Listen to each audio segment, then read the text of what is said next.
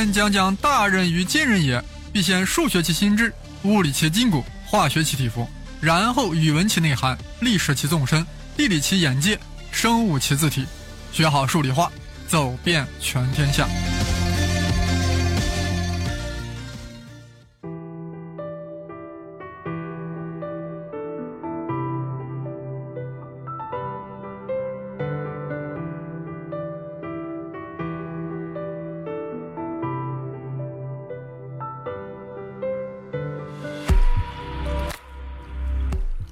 大家好，我是生老师。这回啊，我们要谈谈质量这个概念啊。大凡物理中呀，最基本的概念啊，比如力呀、质量呀、离子呀、光呀等等，在初中的时候看着都特别简单，听着也特别顺耳。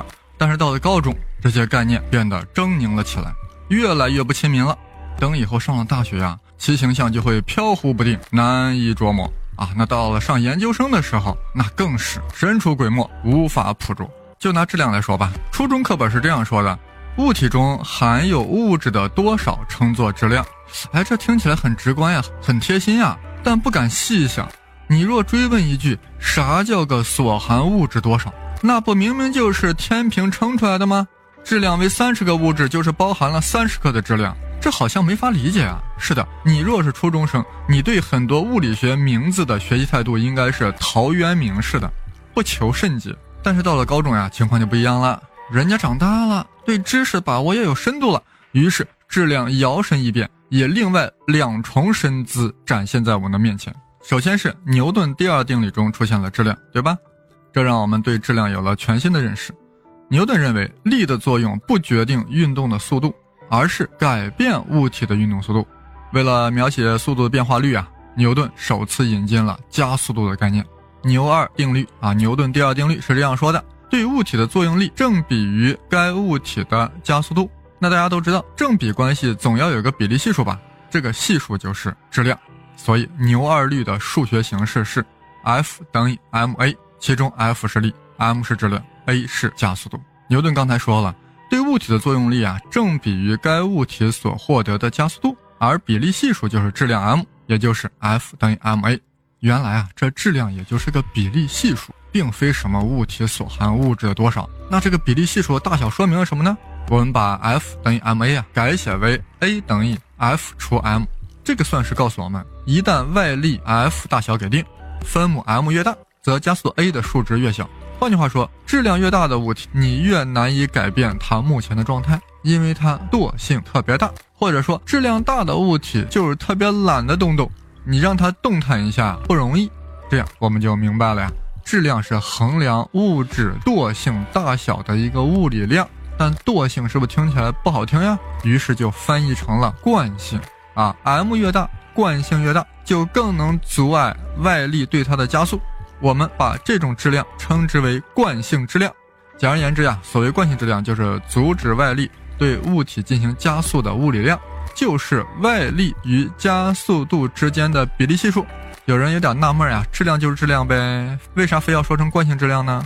那是因为还有另一种质量，是由万有引力定律所规定的质量，称之为引力质量。哎呀，说到引力啊，那还得从亚里士多德说起。古希腊人已经感觉到地球在吸引着地面附近的所有物体，使各种物体落向地球。亚里士多德呀，根据他的观察得出了一个很直白的结论。越重的物体下落的越快，越轻的越慢。后来的事大家都知道啊，又是那个伽利略在比萨斜塔上做了个实验，将两个不同重量的铁球同时落下，结果两个铁球呀同时落地了。亚老先生的论断崩盘了。呃，不过顺便说一下啊，据专家考证，伽利略从未在斜塔上扔过什么铁球，而是在光滑斜面上做滑动木块的实验，从而得出的结果。只是比萨人听到伽利略说物体落地速度与其重量无关，哎，听到这话感到很荒谬啊，心想呀，哎，这孙子胡说啥呢？忽悠我们老百姓啊！于是为了证明伽利略是错的，这些反对者在比萨斜塔上扔东西啊，来想证明啊伽利略是错的嘛。结果什么情况呢？结果两个重量不同的东西果然没有同时落地，为什么呢？因为有空气阻力啊。对不对？如果一个重量太小，当然会落得慢一点。比如说，你同时扔一个砖头和一个羽毛，当然不会同时落地。至于这伙反对者到底扔的是啥呀，我也没查出来，但肯定不是很重的铁球。万一把围观者砸死了咋办？申老师再次大胆猜想，这些比萨人啊扔的是两块披萨，一个是八寸的，一个是二十寸的，结果没有同时落地，民众一片欢呼呀。伽利略，卡利略，你这个小子一天到晚胡说八道，是不是披萨吃多了？伽利略感到很无奈。伽利略虽然发现了不同重量的物体会同时落地的自然现象，但并没有解释为什么。大家一定要明白，科学是干什么的？就是要去解释这个自然现象的内在机制，而不是停留在对实验现象的描绘上。对物理学家来说，也不能只停留在定性的解释。啊，什么很大呀，很小呀，要去定量的去解读多大多小，这样数学对于自然科学的研究啊就特别重要。当然，伽利略后来去世了，但是牛顿诞生了。英国诗人 Pope 有诗云：“大自然和它的规律深藏在黑夜里。”上帝说：“让牛顿出世吧。”于是，一切都在光明之中了。哎呀，有人说这诗是不是吹得过分了呀？我觉得没有。牛顿啊，绝对受得起这份包养。大家想想，他竟然能将苹果落地与月球绕地球转这两个完全不相干的自然现象，统一在了万有引力定律之上。这是人吗？这简直就是神，男神，一生未婚的男神。牛顿认为，宇宙万物之间都有吸引力，比如说苹果和地球之间相互吸引。地球对苹果有多大吸引力，苹果就对地球有同样大的吸引力。所谓作用力等于反作用力呀，牛顿这个想法太跳跃了啊！估计刚开始很多人骂他是孙子呀。哎呀，你这个碎碎的牛顿，你吸引地球的力量竟然和地球吸引你的力量一样大？Are you crazy？你的脑子难道渗 water 了吗？那大家后来为啥开始疯狂膜拜牛顿了呀？因为牛顿给出了引力公式，谁不信就去算一算呀。我们现在就来介绍这个公式啊，大家中学都学过，不就是那个？F 等于 G 乘 m 一 m 二除以 r 的平方，F 等于 G 乘以 m 一 m 二，然后除以 r 的平方。F 是啥？当然是两个物体之间所产生的引力。m 一是物体一的质量，m 二呢是物体二的质量。分母上的 r 是两个物体之间的距离，那个 G 呢是一个常数啊，我们就把它叫万有引力常数。也就是说，两个物体之间的吸引力啊，与两者的质量成正比，而与两者的距离平方成反比。换句话说，质量越大，则吸引力越大；质量越远，吸引力越小。此时大家要注意了，万有引力中的质量 m 一和 m 二，跟牛顿第二定律中 F 等于 ma 中的惯性质量完全不是一回事了。刚才我们说了，惯性质量体现了物体的惰性、懒惰性。是衡量阻止外力对其加速的能力。惯性质量越大，你外力想要改变我越不容易。但万有引力公式的质量呀，是用来产生吸引力的，而且质量越大，产生的引力就越大。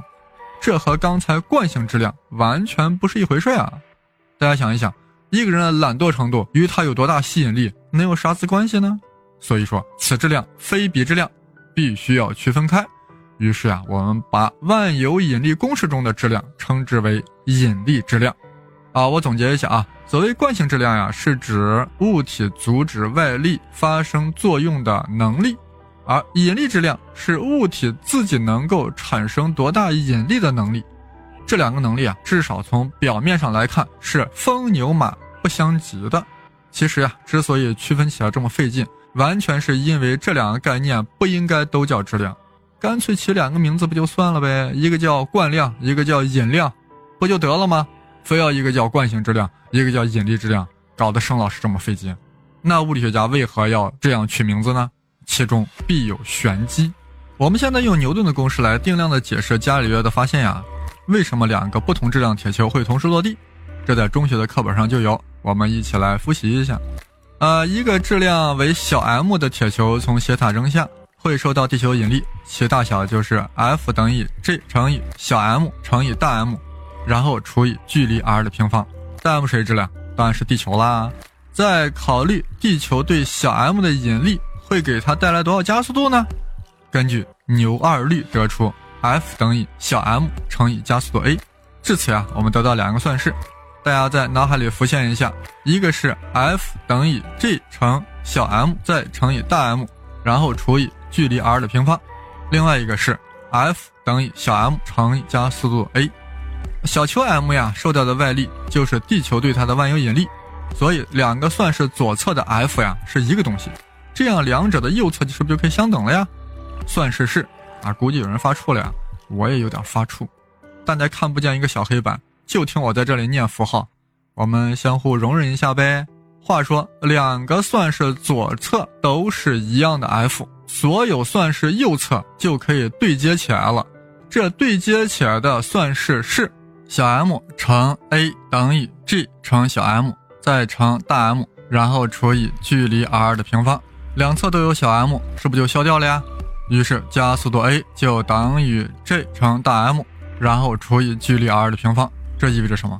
意味着铁球小 m 所获得加速度与它自己的质量无关呀，消掉了呀。这样的话，算出来加速度公式中就没有小 m 这一项了呀。那它加速度跟它的质量还有啥关系呢？既然地球对铁球所产生的加速度与铁球的质量无关，那当然不同质量铁球就会同时落地啊，只要初速度一样，对吧？于是啊，牛顿就用他的两个定律，完美的解释了伽利略发现的现象。但是呀，刚才的推导过程中其实有个严重问题，而不晓得大家注意到没有，就是两侧都有小 m，于是乎就消掉了，这里是有大问题的。刚才我们说过。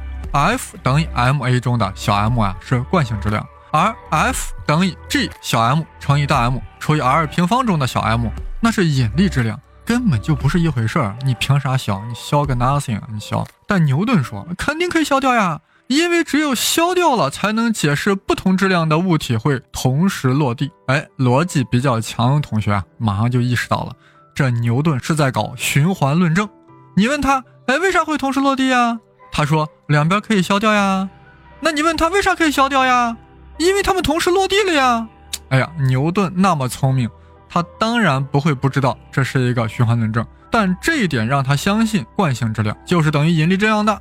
于是啊，他开始做另外的实验来检验他的想法，呃，就是那个单摆实验，啊，估计不少高中同学都做过，不就是用不同质量、不同材料的小球在平衡位置附近做小幅摆动？结果发现单摆的周期与小球的质量和材料无关，由此可以说明啊，惯性质量确实等于引力质量。不过这个实验还是太粗糙了啊，只有在十的负三次方的精度内证实了。那超出这定精度呢，那就不好说，是吧？